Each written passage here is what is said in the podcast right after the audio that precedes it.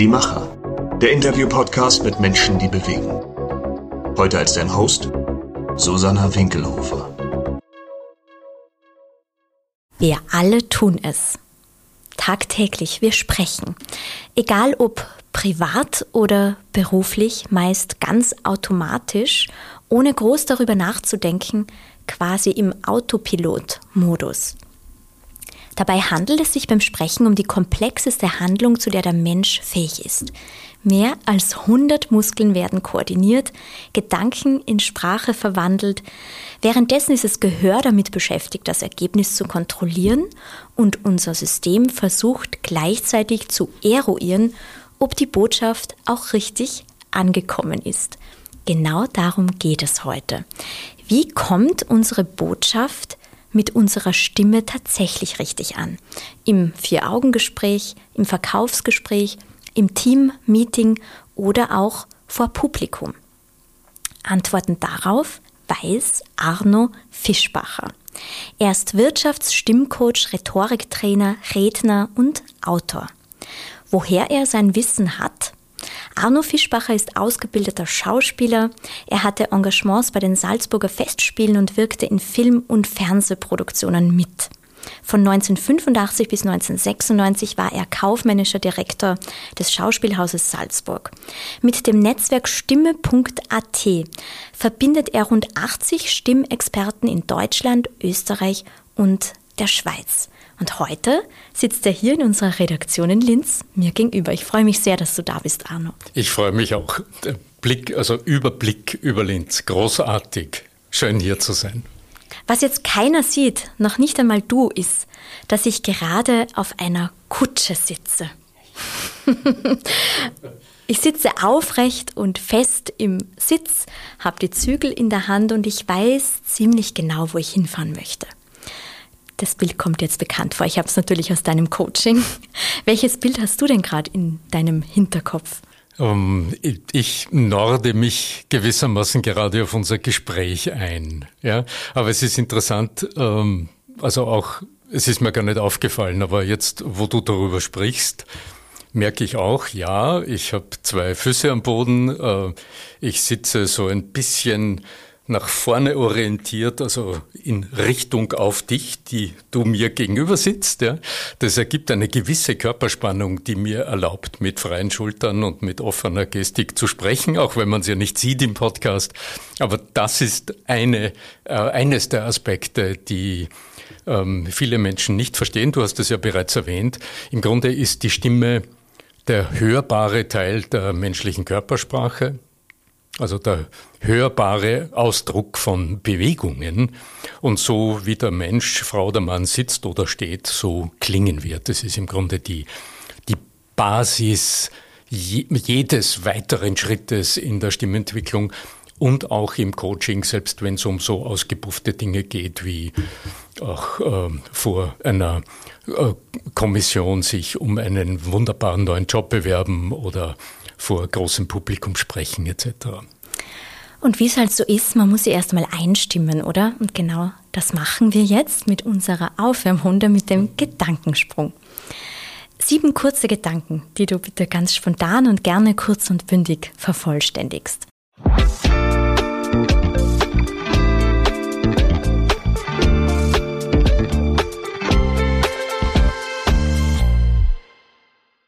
Darüber könnte ich stundenlang diskutieren. Also stundenlang diskutieren kann ich immer über Feinheiten der Sprache. Gerade gestern, vorgestern in einer Podcast-Aufnahme, also einer Aufnahme für meinen Podcast mit meinem Co-Host, mit dem Andreas Giermeier, im Anschluss an die Aufnahme über eine Formulierung diskutiert. Ähm, da kam in einem Satz, wir hatten einen Gast eingeladen und da kam in einem Satz in der Diskussion über die Klimakleber, das hat sich so ergeben, es war ein ganz anderes Rahmenthema im Podcast, hat sich ähm, wir haben dann diskutiert über diese Formulierung, die da, also die tun nichts. Also dieses Delegieren an die, an die unbekannte große Macht, die einem auf der anderen Seite immer zum Opfer macht. Und da haben wir lang drüber diskutiert, und da könnte ich stundenlang diskutieren. eine Herausforderung, die mich nachhaltig gestärkt hat? Oh. Gibt es nicht nur ein, eine? Ja, na, da gibt es eine große und die hat mich tatsächlich nachhaltig gestärkt. Ich bin vor gut fünf Jahren in Graz in die, äh, in, in die äh, Klinik äh, gegangen, um meine Blutgruppe zu erneuern. Das sagt sich so lapidar. Habe so eine Stammzellentransplantation äh, unterzogen ähm, aus gutem Anlass, äh, eigenartige Individualistenerkrankheit, aber die theoretisch mich zum Tode gebracht hätte, hätte man nichts getan. Die zwei Jahre danach waren ziemlich dramatisch, weil das ist eine sehr, sehr einschneidende medizinische Geschichte. Das hat mir gleichzeitig aber sehr viel Gelegenheit gegeben über mein Leben ähm, über das, wie ich es weiterhin haben will, über das, wie ich meinen Beruf ausübe und wie ich das weiterhin haben will und wie ich, wie ich meine Zukunft gestalten will, nachzudenken. Und das habe ich gründlich getan. Und das hat auch dazu geführt, dass ich heute vornehmlich, also weniger wie die 20 Jahre davor als Seminartrainer, sondern heute sehr fokussiert ähm, im Eins zu eins mit Menschen im, quasi als Coach Menschen begleite, teilweise als Mentor. Ja. Danke, dass du das geteilt hast. Sprachlos bin ich, wenn. Sprachlos bin ich relativ oft, aber jetzt weniger in dem Sinne, dass es mir die Rede verschlägt, sondern viele Menschen denken, der Fischbacher, der war lange Schauspieler und der steht auf der Bühne und der macht einen Podcast und der beschäftigt sich mit Reden. Im Alltag bin ich relativ still. Und auch wenn ich mit Freunden beisammensitze, bin ich kaum der, der die Rede führt. da bin ich eher der, der zuhört und mich dann ab und zu einbringt, wenn ich es wichtig finde. Äh, da bin ich im Grunde wohl ein eher stiller Mensch. Es gibt ja, glaube ich, auch eine Podcast-Folge. Also dein Podcast heißt übrigens Stimme wirkt, der Stimmtraining-Podcast für alle, die dann gleich reinhören möchten. Es gibt wahnsinnig viele Folgen schon. Und ich glaube, da gibt es auch eine Folge, wo es darum geht, man muss nicht laut sein, um gehört zu werden, oder? Hat das auch ein bisschen was damit zu tun, dass du jetzt sagst, du redest vielleicht gar nicht so viel, aber gehört wirst du ja dann trotzdem, oder? Mhm. Ja, ich denke, das ist das Entscheidende. Ich glaube, es kann niemand mit Menschen viel anfangen, die ununterbrochen den Mund offen haben mm, und mm, letztlich ist man dann oft gar nicht bereit, das Wichtige herauszuhören. Mir scheint viel wichtiger, Bewusstsein zu entwickeln für den Moment, wo du das, was dir wichtig ist und was für die anderen oder fürs Projekt oder fürs Ganze wichtig ist, wie du das so formulierst, wie du das so sagst und wie du so zu Wort kommst, dass dann du eine Stimme hast in der Welt. Und darum geht es dann auch bei deinen Coachings, oder? Dass man lernt, das so zu kommunizieren. Genau. Also es geht um den Moment vor dem Sprechen. Jetzt sind wir eigentlich schon ins Gespräch reingekippt. Dabei habe ich ja noch ein paar Gedanken. Der okay. nächste. Meine Stimme gebe ich. Meine Stimme gebe ich auch immer wieder einmal wichtigen Gedanken. Das habe ich eigentlich Zeit meines Berufslebens auch als Sprecher getan. Ähm, auch mal stellvertretend für Menschen, die nicht anwesend sein konnten. Ich erinnere mich, vor 10.000 Menschen habe ich meinen eine Grußbotschaft verlesen und einen Brief bei einer Großveranstaltung in Salzburg am, am, am äh, Mozartplatz oder am Domplatz, ich weiß es gar nicht mehr. Ähm, ich tue das ab und zu auch nach wie vor hinter dem Mikrofon. Generell aber setze ich meine Stimme dort ein, wo, wo es mir besonders wichtig ist. Also auch wenn es um Projekte geht, wenn es um Gedanken geht, dort ja, das sind dann die Momente, wo ich gerne auch mal meine Stimme wirksam mache. Kurz vor einem Auftritt. Kurz vor einem Auftritt bin ich in der Regel sehr angespannt. Mm. Und ich denke, ich kann, ähm, ich kann ein, also die beliebteste Frage im Coaching wahrscheinlich ist, wie gehe ich mit der Anspannung um vor Redeeinsätzen, vor großen Auftritten, vor Hearings, vor Da weißt du, also vor Situationen, die man oft als Prüfungssituation wahrnimmt, selbst als hochprofessionelle Führungskraft. Und ich denke, weil ich selbst ein Leben lang mich mit der Thematik aus guten eigenen Gründen beschäftigt habe, kann ich wohl auch im Coaching, habe ich also so viele Strukturen entwickelt, die ich weitergeben kann. Bin angespannt, aber was tue ich dann? Ich suche mir einen Raum, wo mich keiner sieht und hört. und dann tue ich das, was ich meinen Coaches und meinen Teilnehmern empfehle. Ich dehne meine Schamgrenzen. Darüber müssen wir nachher noch sprechen. Mhm. Gebannt gelauscht habe ich zuletzt. Weißt du, was mir als erster durch den Kopf jetzt gegangen ist? Der alte Axel Corti. Irgendwie lief, also ich weiß nicht, äh, ob den heute überhaupt noch jemand kennt. So ein, ein wunderbarer Journalist, der im ORF, äh, ich denke wöchentlich, äh, den Schalldämpfer produziert hat. Das war eine ganz kurze Sendung, die nur aus den Worten vom Axel Corti bestanden. Und vor kurzem habe ich auf Ö1, ich weiß nicht, haben sie eine CD produziert oder gab es ein Recap, keine Ahnung, habe ich wieder einmal so eine Schalldämpfersendung gehört. Und das sind die Momente, wo ich, wenn ich im Auto bin, stehen bleibe und einfach mich dem nur widme. Ich kann die Situation jetzt nicht mehr wiedergeben, aber das war ein Moment, wo ich ganz Ohr war und neugierig hingehört habe, wie ich das heute höre. Weil das ist schon sehr lang her, das ist wahrscheinlich 30 Jahre her oder so. Hm, faszinierend, also wie, wie, wie, wie die Stimme äh, dieses Menschen, den ich nie gesehen habe, den ich nur aus dem Radio kenne, wie das eine Marke darstellt, unverwechselbar, super eindeutig und auch gleichzeitig das verkörpert oder hörbar macht, äh, ja, äh, Branding darstellt, was er ausdrücken wollte mit seiner Stimme. Und im Gegenzug dazu, ich kann nicht mehr hören.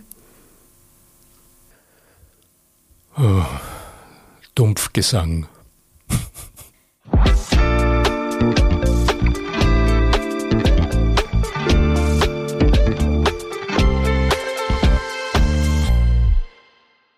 Die meisten Menschen haben vor einer öffentlichen Rede mehr Angst als vor dem Tod. Da gibt es sogar mehrere Studien dazu. Mhm. Und oft ist es ja schon das Vier-Augen-Gespräch oder eben das Verkaufsgespräch oder nur das Reden vor dem eigenen Team, das einem irgendwie die Stimme versagen lässt. Warum fällt uns denn das so schwer und warum haben wir so große Angst davor? Naja, ganz grundsätzlich ist die Anspannung vor Rede einsetzen also diese Angst bezieht sich, so wie du es ansprichst, ähm, auf das Sprechen vor der Gruppe. Und die Situation, äh, in der du heute in Mitteleuropa bist, wenn du vor einer Gruppe sprichst, die verstärkt diesen Effekt grundsätzlich. Denn mm, wenn du es psychologisch betrachtest, dann ist die Anspannung vor einer Präsentation, vor einem Redeauftritt die subtile Angst vor der Beschämung. Also die Angst davor, die meist unbegründete, aber latente Angst, dass du dich blamierst und dass du in dem Moment, äh, und das hat einen, ähm, einen, einen, einen, guten, einen guten Grund in der Entwicklungsgeschichte der Menschheit, denn wir waren lange Zeit äh, in einem unglaublichen Ausmaß abhängig davon, in einer Gruppe zu existieren, weil rundherum tobte die Wildnis und du warst alleine nicht lebens, nicht überlebensfähig. Also war das Wohlverhalten innerhalb der Gruppe oberstes Gebot, damit du nicht rausgeschickt wirst, also quasi in die Verbannung äh, geschickt wirst, weil da warst du tot. Und darum lässt sich zum Beispiel diese, ähm, diese, diese, diese, diese Angst ähm, vor, vor der Redesituation auch im Schmerzzentrum im Gehirn lokalisieren. Das ist ein Alarmsignal. Hm. Aber das ist nicht bei jedem, bei jedem Menschen gleich ausgeprägt. Und der Hintergrund äh, liegt in der persönlichen Geschichte. Viele von uns sind äh, in der Schule und weißt du, einfach in Situationen, an die wir uns schon lange nicht mehr erinnern, einfach bloßgestellt worden. Und das ist noch im Unterbewusstsein. Und das sitzt irgendwo im Menschen als so kleine Traumatisierungen drinnen und die werden alleine schon, wenn jemand zu dir sagt, geh, ähm, äh, Frau Winkelhuber, äh, sagen Sie uns doch oder übernehmen Sie doch, ja, oh dann, dann poppt es schon auf und dann droht im Grunde die, die Gefahr des äh, sich Blamierens und das äh, löst im Körper sehr, sehr heftige Reaktionen aus. Und das Adrenalin, das Cortisol, also diese Botenstoffe, die eigentlich dazu da sind, uns in Bewegung zu bringen, uns leistungsfähig zu machen, die schießen übers Ziel hinaus und verspannen die Muskulatur, namentlich im Oberkörper, im Brustkorb, auch im Gesicht, im Kaummuskel, im Kiefer etc. Im Grunde ist es der Todstellreflex. Und deshalb hast du vorhin gesagt, du dehnst deine Schamgrenzen aus, genau. bevor du sprichst. Wie genau, funktioniert ja. dieses Ausdehnen? Also ich arbeite im Coaching mit drei Zugängen gegen Redeangst und einer von denen, und zwar ein sehr, eine, ein, ein sehr, sehr wirkungsvoller Zugang, das ist tatsächlich ähm, sich zum Beispiel hinzustellen und schamlos irgendwelche äh, blöden Verrenkungen zu tun. Ich nutze dazu professionelle Stimmaufwärmübungen, also Übungen, die in jedem Sprechtechnik-Übungsbuch als Warming-Ups drinnen stehen. Lippenflattern, äh, äh, eher Schnauben, weißt du, also diese mm, mm, mm, Brummen. Ja? Und das äh, äh, empfehle ich zu verknüpfen mit gedanklichen Handlungen. Also das Brummen zum Beispiel, das Summen ist eine klassische Stimmaufwärmübung, die jeder Stimmspitzensportler, Sänger, Schauspieler, Sprecher als allererstes tut, um einfach mal die Stimme in Bewegung zu bringen. Das ist nur der Summton M. Mm, ja?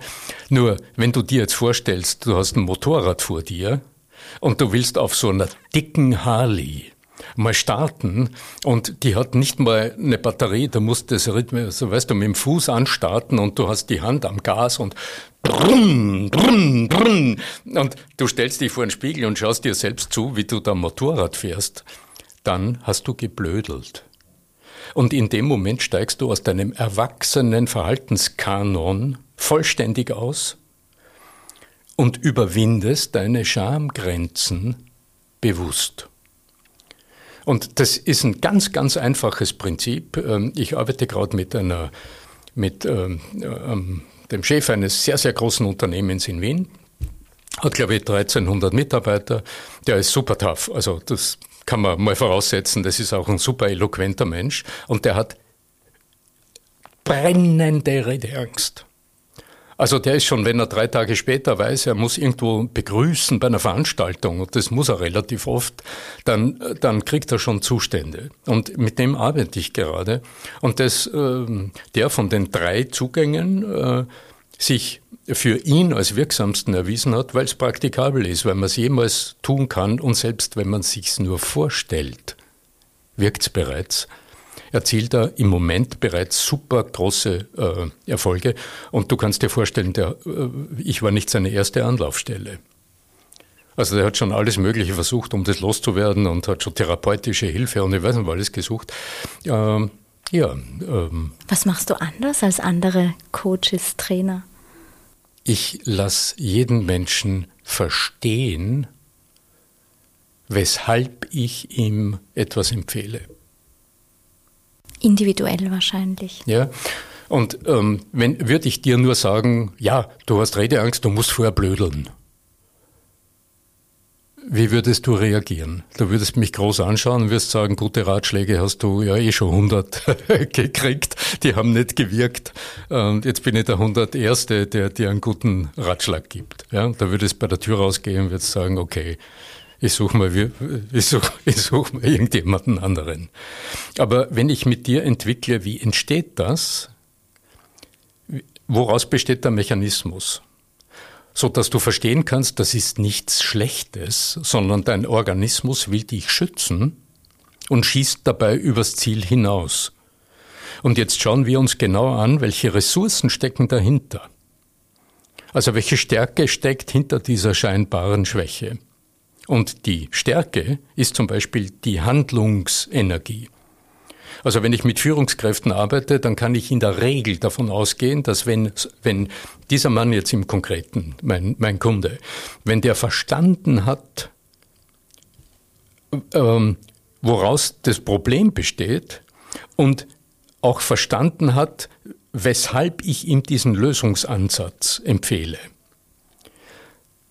dann brauche ich mich nicht mehr darum kümmern, dass er die Schritte tut, die ihn zum Ziel führen. Auch wenn es im Moment unangenehm ist oder wenn man mal wirklich über den Schatten springen muss oder so. Ja? Aber dann weiß ich, wenn's, wenn ich es mit Führungskräften zu tun habe, naja, okay, also Entscheidungen sind oft unangenehm, aber sie müssen getroffen werden. Und da weiß ich, das wird umgesetzt. Und ein wesentlicher Teil meines Coachings ist nach jeder Coaching-Einheit Zehn Tage später gibt es einen kurzen QA-Call, wo nochmal rückgekoppelt wird, ähm, was hat funktioniert, was hat weniger funktioniert, was habe ich getan, was habe ich nicht getan, also warum, also einfach zur Selbstreflexion. Und das ist ein unglaublich stärkender Mechanismus, der, der super gut funktioniert. Du hast vorhin angesprochen, es geht um den Moment vor dem Sprechen. Hm. Das heißt, der Moment kann ja manchmal länger und auch kürzer sein, weil wenn ich mir jetzt äh, drei Wochen auf eine Rede vorbereiten kann, ist es ja ein langer Moment. Wenn ich ganz spontan aufgefordert werde, meine Stimme zu erheben, dann ist der Moment ein paar Sekunden. Aber wie kann man, egal wie lang dieser Moment ist, den am besten nutzen? Hinter diesem Gedanken steckt eigentlich ein, Missverst also ein oft gehörtes Missverständnis. Wenn du nach dem Arno Fischbacher googelst, dann wirst du immer den Begriff Stimme äh, dazu finden. Arno Fischbacher, Stimmcoach, Business Stimmcoach, Wirtschaftsstimmcoach, Stimme AT, Stimme. Ja? So, also sagen die Menschen gut, also das hat was mit Reden zu tun, dann geht es um Business und dann schauen wir den Fischbacher mal genauer an. Und die Idee dahinter ist, äh, jemand sagt zum Beispiel, äh, meine Stimme wird dann so unsicher oder meine Stimme ist nicht tragfähig genug oder meine Stimme ist nicht laut genug weil du es zuerst angesprochen hast. Ähm, ich will aber durchsetzungsstark sein, ich muss Menschen führen, ich habe Teams zu führen, ich muss Veranstaltungen moderieren etc. So. Ähm, also denkt man sich, es geht ums Reden selbst, ums Sprechen, um das Verändern der Stimme. Der klassische Zugang im Stimm- und Sprechtraining ist in der Tat, dass man sich dann um das kümmert. Da gibt es 100.000 Übungen, die du tun musst, um Jahre später im Grunde das Sprechen und die Intonation neu erfunden zu haben. Das ist so wie das Lernen einer Fremdsprache. Das ist möglich. Also so wie Fremdsprachen lernen oder ähnliches. Man kann neues Verhalten lernen, weil die Stimme und das Sprechen ist nichts anderes als ein Aspekt des menschlichen Verhaltens. Aber du ahnst schon, wo die Schwierigkeit liegt. Ja, äh, also da, da runzelt sich schon die Stirne, weil man weiß sofort, ja, Aufwand ohne Ende, Zeitaufwand ohne Ende. Und bei dem Gedanken ist dann auch schon Ende. Weil da hast du verstanden, das passt in deinen Alltag als ja, erfolgreicher Mensch, passt das nicht hinein. Wie soll das gehen? Dennoch arbeitet der Großteil der, der Menschen, die sich mit Sprechen und Stimme beschäftigen, nach übungsorientierten Zugängen, auch ganz logisch, weil das ist in der Regel der Weg, auf dem sie es selbst gelernt haben. Und ich beziehe mich damit ein. Ich habe ja als Schauspieler jahrelang mich damit beschäftigt, aus meinem, meinem oberösterreichischen Idiom. Ne? Ich komme aus Vöcklerbruck, wo man halt so redet und dann das Ei zum Beispiel, das klingt so, mein, dein, sein, ja, äh, eine Fremdsprache zu erlernen, bei der du dann hörst, das ist kein mein Dein Sein, sondern ein Mein Dein Sein. Und das S sei stimmhaft und so weiter und so fort. Aber ich habe es geübt. Ich hatte Lehrer und einen wunderbaren Mentor, den George Urt in Salzburg, und das hat Jahre gedauert, bis ich in der Lage war, auch mich so zu artikulieren. Ja, aber wie geht's anders? Und das ist das, woran ich jetzt ähm, seit 25 Jahren als Coach arbeite. Und da spielt jetzt der Moment vor dem ersten Wort eine Rolle.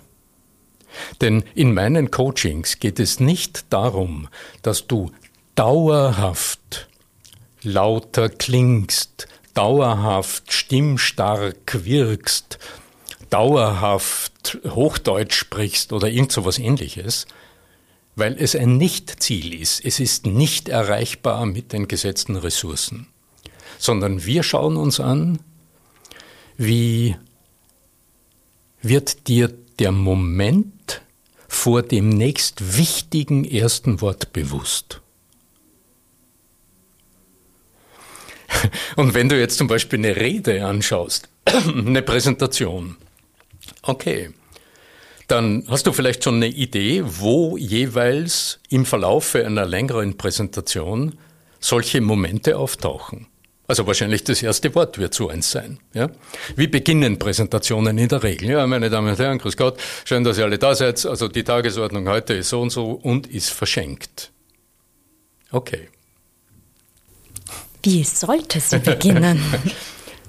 Wenn ihr ähm, an unser letztes Meeting zurückdenkt. Bin ich schon mehr ja, So, dann hast du A, eine Suggestion gesetzt, B, du hast ein magisches erstes Wort gesetzt und dadurch, ob sie wollen oder nicht, die Aufmerksamkeit aller Anwesenden erzielt. Und du hast, bevor du überhaupt das erste Wort gesagt hast, innegehalten, du hast den Moment erkannt, Punkt eins. Du hast dir einen Trigger gesetzt, Du gehst bewusst auf diesen Moment zu und du weißt, bevor ich jetzt los spreche und Autopilot gesteuert, also in der alten Gewohnheit zu sprechen beginne, und die umfasst immer alles. Die umfasst den Ton, die Tonalität, den Stimmklang, deine Sprache, die Formulierungen, die Strategie. Das umfasst alles. Und du hast aber dann gelernt, den Moment zu erkennen. Das heißt, es ist wie ein, äh, äh, äh, wie ein Alarm in dir und du weißt, oh, okay, so. Erster Schritt, Körpersprache. Und damit hast du begonnen heute. Ja? Also zwei Füße am Boden, wenn du sitzt, geh in den Kutschersitz, richte dich auf, sei körperlich präsent, nimm den Moment wahr. In dem Moment hast du der Umgebung die Führung über dich abgekauft. Denn sonst führt die Umgebung. Du kommst hektisch bei der Tür rein, die Leute sind schon da, einer fehlt noch, du bist irritiert, du fangst zu sprechen an und es galoppiert irgendwo dahin, wo du hast es nicht im Griff. Und das andere ist, du spürst dich körperlich, du bist da. So, und jetzt definierst du, wie beginnt das Meeting. und dann hast du den Moment vor dem ersten Wort gestaltet und hast eine Entscheidung getroffen, wie es beginnt. Und da kannst du strategisch überlegen, wenn du weißt, wie es geht und Werkzeuge zur Verfügung hast. Du kannst deinen Ausdruck steuern, deine Präsenz im Raum organisieren. Also du kannst all die Dinge tun, vorausgesetzt, du kennst sie.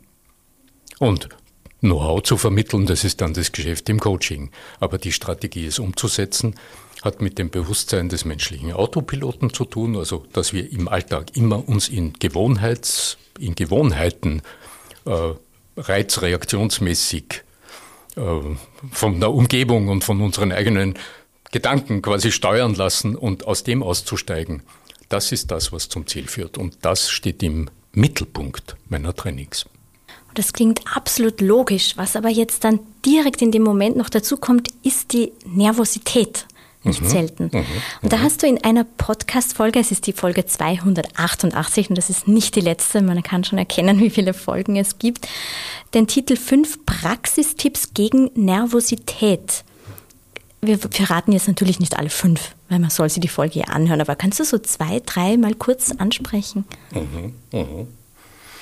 Also eins über eins haben wir schon gesprochen. Das ist im Grunde das, das Übernehmen der Selbstführung, indem du vorab, wenn es die Möglichkeit ergibt, also das ist ja nicht immer so, ja, ähm, dass du auch Gelegenheit hast, vorher dich für eine Sekunde irgendwo zurückzuziehen. Ja? Wenn, du das, wenn du also diese Blödelei ein wenig trainiert hast, dann genügt's, und mein Kunde hat mir erzählt, er hätte das getan, dann genügt's, wenn du auch schon im Meeting bist und du weißt, du musst dann sprechen und du merkst, die Reihe kommt an dich und du bist dann der Übernächste und du merkst, ja, was merkst du denn? Genau, so, jetzt achtest du auf deinen Körper. Und du merkst, die Schultern spannen. und du merkst, der Nacken spannt und irgendetwas spannt, der Oberkörper wird enger. Die Oberarme kommen an den Körper. Im Gesicht spannt etwas. Der Kaumuskel ist immer ein bisschen sensibel auf, auf Stressspannungen. So, das bemerkst du. Okay, du registrierst, wo spannt es. Du gehst in die Körperwahrnehmung, in die Pro äh, Propriozeption, also in, du spürst dich auf gut Deutsch, ja. So. Und jetzt spürst du den Boden. Du spürst deine Fußsohlen, du spürst dein Gesäß am Stuhl. Du richtest deinen Nacken ein bisschen auf, du löst dich von der Lehne und du spürst dich. Und in dem Moment, in dem du dein Arbeitsgedächtnis, also das ist diese Instanz in uns, die uns den Moment erleben lässt, so diese fünf, sechs Sekunden Gegenwart erleben lässt, in dem Moment, in dem du das Arbeitsgedächtnis mit dem Körpererleben füllst, hat der Stress im Sinne dieser Glaubenssätze, die dann auftauchen, buh, ja, was mache ich, was sage ich, wie mache ich es richtig, keinen Platz mehr. Und in dem Moment erlebst du dann, und das ist ein Wesenskern meiner Arbeit, wenn es um Spannungen geht, dann erlebst du dann das Ergebnis des Sense-Focusing-Prozesses. Du spürst dich und weil du dich spürst, voll und ganz, lassen die Schultern los. Genau, ja, und das ist so schön, ich sehe es gerade bei dir. Ja, und äh, du wirst im Gesicht irgendwo erleben, dass kleine Muskeln loslassen. Und jetzt weißt du, ja, es hat funktioniert. In der Psychologie spricht man von Selbstwirksamkeitserwartung.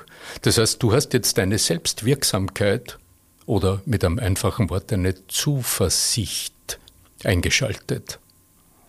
Und es ist so simpel. Ja? die Spannung kommt wieder. Ja? Weil sobald du dich dann wieder nach außen richtest und merkst, okay, jetzt musst du was sagen, dann brauchst du den zweiten Ansatz. Und der hat mit Vorbereitung etwas zu tun. Wodurch taucht denn dieser Stress auf? Wir haben gesagt, das ist die Angst vor der Beschämung. Das heißt also, man muss es richtig machen. Der Selbstanspruch. Und besonders bei leistungsfähigen Menschen ist der Selbstanspruch besonders hoch, weil warum sind sie leistungsfähig? Ja? Also ich beziehe mich damit ein, warum sind wir leistungsfähig? Weil es uns nicht egal ist. Also wir haben in uns so eine Stimme, die sagt, naja, da geht noch was und du machst besser und naja, dieser Satz geht noch anders und so. Und schon, ja, so mhm. haben wir Leistungsdruck. Erzeugen wir quasi in uns selbst Leistungsdruck. Das ist ein wesentlicher Teil dieser, dieser, dieser Nervosität die ist auf uns selbst gerichtet. Und darin liegt ein großer Fehler in der Vorbereitung von kleinen Redeeinsätzen, von Präsentationen, von Reden, dass die Vorbereitung nur auf was muss ich sagen und wie mache ich es richtig gerichtet ist. Und viele meiner Coachings, wo Leute zu mir kommen und sagen, Herr Fischball, ich bin nervös, ich habe einen Vortrag, sage ich, okay, cool, ja. Worum geht's? Worüber werden Sie sprechen? wer sind Ihre Zuhörer? So, und ab dem Zeitpunkt schauen wir uns mal an, wie funktioniert denn die Psychologie des Überzeugens? Und die allererste Frage, die sich dann stellt, was habe ich denn für ein Ziel? Sagt ja, ich will das und das zum Ausdruck bringen. Sage, das ist super. Das ist kein Ziel. Ziel ist das, was die anderen, nämlich die, die zuhören, nach deinem, ihrem letzten Satz sagen oder tun sollen. Und sag mir nicht, was sie denken sollen, weil das ist nicht überprüfbar. Machen wir es mal nach der Smart-Formel. Ja? Okay, so. Und wenn das Ziel, wenn du das Ziel eines Redebeitrags so definiert hast, dann hast du eine völlig andere Perspektive während des Sprechens dann ist plötzlich nicht mehr im Vordergrund, es richtig zu sagen, das Richtige zu sagen, es richtig zu formulieren etc. Dann ist jeder Versprecher völlig egal, weil es nur darum geht, die anderen von dort, wo sie anfangs sind, bevor du sprichst, während deines Redebeitrags in eigenen Gedanken, also zu eigenen Gedanken zu führen, zu begleiten um sie ganz langsam auf deine Seite herüber zu marschieren zu lassen. Die müssen das ja selbst tun, weil überzeugen mit Push, ja, das glaubt man immer, das funktioniert. So, und dann erzeugst du plötzlich Sog. Und wenn du dann sagst, wie geht das? Okay, dann sind wir auf der Tool-Ebene. Dann brauchst du Sprachmuster, dann brauchst du eine Gliederung, die über Fragen funktioniert. Dann wirst du dich mit Suggestionen beschäftigen, um sie in ihren Schmerzpunkten abzuholen, um also diese Weg von Motivation äh, mal anzusprechen, bevor du die Karotte hinhängst und zum, damit dieses besser wird, kommst.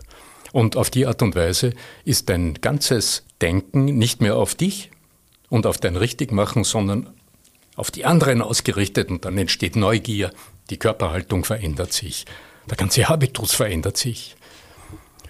Ja, und begonnen haben wir ja mit der Nervosität. Das Dann, führt mich jetzt nur ganz kurz auch zu der Frage, genau das kann man ja auch in einem Verkaufsgespräch anwenden. Also auch im Vier-Augen-Gespräch, nicht nur vor Publikum, oder? Also wenn du Cialdini liest oder so, im Grunde, also wie funktioniert das Überzeugen anderer? Ja, das ist so wie Verkaufen. Kannst du verkaufen? Nein. Du, du kannst im Grunde nur bewirken, du kannst dazu beitragen, dass jemand anderer am Ende die Entscheidung trifft. Und den Prozess, den anderen in so einen Prozess hinein zu begleiten, damit am Ende der Gedanke durchklickt oder der Mausklick erfolgt oder damit am Ende der andere die richtige Frage stellt, die du brauchst, um den nächsten Schritt zu tun, etc. Ja, ähm, das ist derselbe Grundgedanke. Also im Grunde äh, eine Präsentation vorbereiten heißt eigentlich einen Kaufprozess äh, zu denken. Das heißt, wenn jemand sagt, nein, ich kann das nicht, ich habe eine Verkaufsallergie, dann hast du ein Antiallergikum dagegen mit dieser Strategie. Ja, ja, ja, ja, ja. Und äh, es ist ganz überraschend, weil dadurch lösen sich sehr, sehr viele psychologische Blockaden. Ich habe gestern zum ersten Mal mit einer jungen Frau gearbeitet, die sitzt in Holland arbeitet für einen Broker, der äh, erneuerbare Energien äh, vermakelt und hat in der Regel mit, naja, die ist 25, eine unfassbar tüchtige junge Frau. Aber die hat die Schwierigkeit, dass sie ununterbrochen mit so gesetzten Geschäftsleuten und mehrheitlich Männern zu tun hat und sich dort immer ein bisschen klein vorkommt. Naja, Jetzt kann man an der Psychologie arbeiten und an Glaubenssätzen und so und so. Aber allein dieser Perspektivwechsel verändert das Verhalten. Weil dann geht es plötzlich um den anderen. Und dort mal hinschauen, wo sind dort die Bedürfnisse, wenn jemand groß auftritt, okay, welche Schwäche steckt dahinter und welche Bedürfnisse orte ich dort, wie erkenne ich das und wie mag ich diesen Menschen auch, auch wenn er mir vielleicht ein bisschen dominant erscheint. Ja? Also wie kann ich jetzt weniger an den Tools arbeiten, was ja so gerne getan wird, speziell im Verkaufstraining oder auch in der Rhetorik, wo man immer sagt, die Werkzeuge, die Werkzeuge, die Werkzeuge. Das ist das, was man dann meistens sieht. Du siehst Menschen, die Werkzeuge anwenden und so tun, als würden sie Menschen mögen. Aber es kommt nicht echt rüber. Aber sie mögen den Menschen nicht, der gegenüber ist. Sie tun nur so und haben dafür ausgefeilte Werkzeuge. Aber das spürt man dann meistens, oder? Dass das, es nicht echt ist. Das prägt das Ergebnis. Mhm. Genau. Das heißt, du lernst in deinen Coachings auch, wie man sein Gegenüber mögen kann. Ja, wie erlaube ich mir, den anderen Menschen einfach so zu nehmen, wie er ist? Ich muss ihn ja nicht lieben. Ja, also ich meine. Das wäre ja, zu viel verlangt. Das ist oder? ja ein, mein Gott, man trifft jemanden, das sind Geschäftsbeziehungen. Ja, aber wie kann ich den anderen annehmen in all dem, wie er ist, und mir erlauben, äh, meine Empathie dem anderen zu öffnen? Das heißt aber auch, wie schütze ich mich selbst? Und wie gehe ich mit dem, was in mir in der Kommunikation passiert, weil das ist ja ein emotionales Geschehen, wie gehe ich damit um? Also wie behalte ich quasi den professionellen Überblick und falle nicht in die Personen hinein? Weil Empathie wird ja oft missverstanden. Nicht? Man fühlt da mit und da ist man so ganz im anderen. Ah, ah, ah, ah, völlig sinnlos. Dann steuert dich wieder die Situation. Also wie lässt du das, was geschieht, im Grunde durch dich durch, behältst den Überblick, erlebst dich selbst und bleibst dadurch stark im Geschehen und bleibst in deiner Strategie, weil du hast eine Agenda. Ist es eigentlich auch etwas, das du im Schauspiel erlebt hast? Geht es da nicht auch genau darum? Ja, es ist eine Metapher, die mir gestern in dem Coaching äh, wieder mal bewusst geworden ist. Äh, ich meine, was tut man im Theater? Du wirst mit einer Rolle besetzt und jetzt wirst du zum Beispiel mit irgendeinem Fiesling besetzt. Der wird immer, wenn es gute Literatur ist, ist das psychologisch immer gut gegründet. Warum ist der so fies? Ähm, und was ist quasi der Kern hinter dem, damit das menschlich nachvollziehbar ist? Aber jetzt bist du ein Fiesling. Du, du hast einen Charakter, der ist echt fies. So. Eine Woche drauf probst du ein anderes Stück und da bist du ein glänzender Typ, der, der wirklich also strahlend auf die Bühne kommt, alle Menschen mitnimmt und richtig sympathisch wirkt. Der Schauspieler ist immer dasselbe. Und im Alltag verkörpern wir ununterbrochen unterschiedliche Rollen.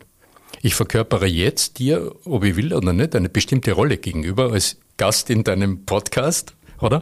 Und im Wissen, dass Menschen zuhören. Das heißt, ich bin jetzt in einer gewissen, in einem Rollenmuster gewissermaßen. Aber ich, ich, das bin ich. Und wenn ich rausgehe und zum Beispiel meine Frau anrufe aus dem Auto, das bin wieder ich, aber ich habe einen anderen Hut auf. Also ich bin in einer anderen Rolle, es wird anders klingen, ich werde anders sprechen. Oder? Und diese Rollenbewusst, dieses, diese Rollenbewusstheit, ist, denke ich, ein ganz, ganz wesentlicher Aspekt des Geschäftslebens. Auch bewusst zu sein, ja, äh, wie, wie gestalte ich diese Rollen? Also wie gestalte ich es? Nicht wie lasse ich die Situation mich gestalten. Wie hat man es in der Hand? Genau, ja. Mhm. Also wie führe ich mich, um andere führen zu können?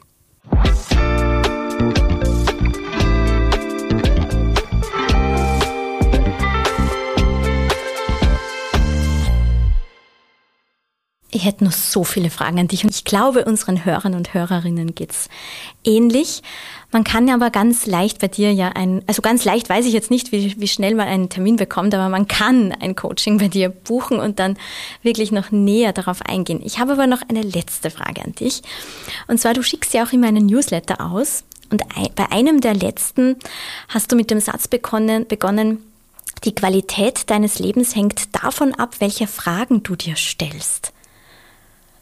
Das sagt schon sehr viel aus. Deshalb würde ich gern zum Schluss fragen, welche Fragen sollten wir uns heute noch stellen und welche Fragen sollten wir in einem Gespräch stellen, damit es ein gutes Gespräch wird? Mhm. Mhm. Hm. Also ich beginne mit dem Zweiteren, weil deine erste Frage, die, ähm, die ist groß. Also ich denke, bevor, bevor du in ein Gespräch hineingehst, lohnt es immer als allererster, dich zu fragen, was ist das Ziel des Gesprächs?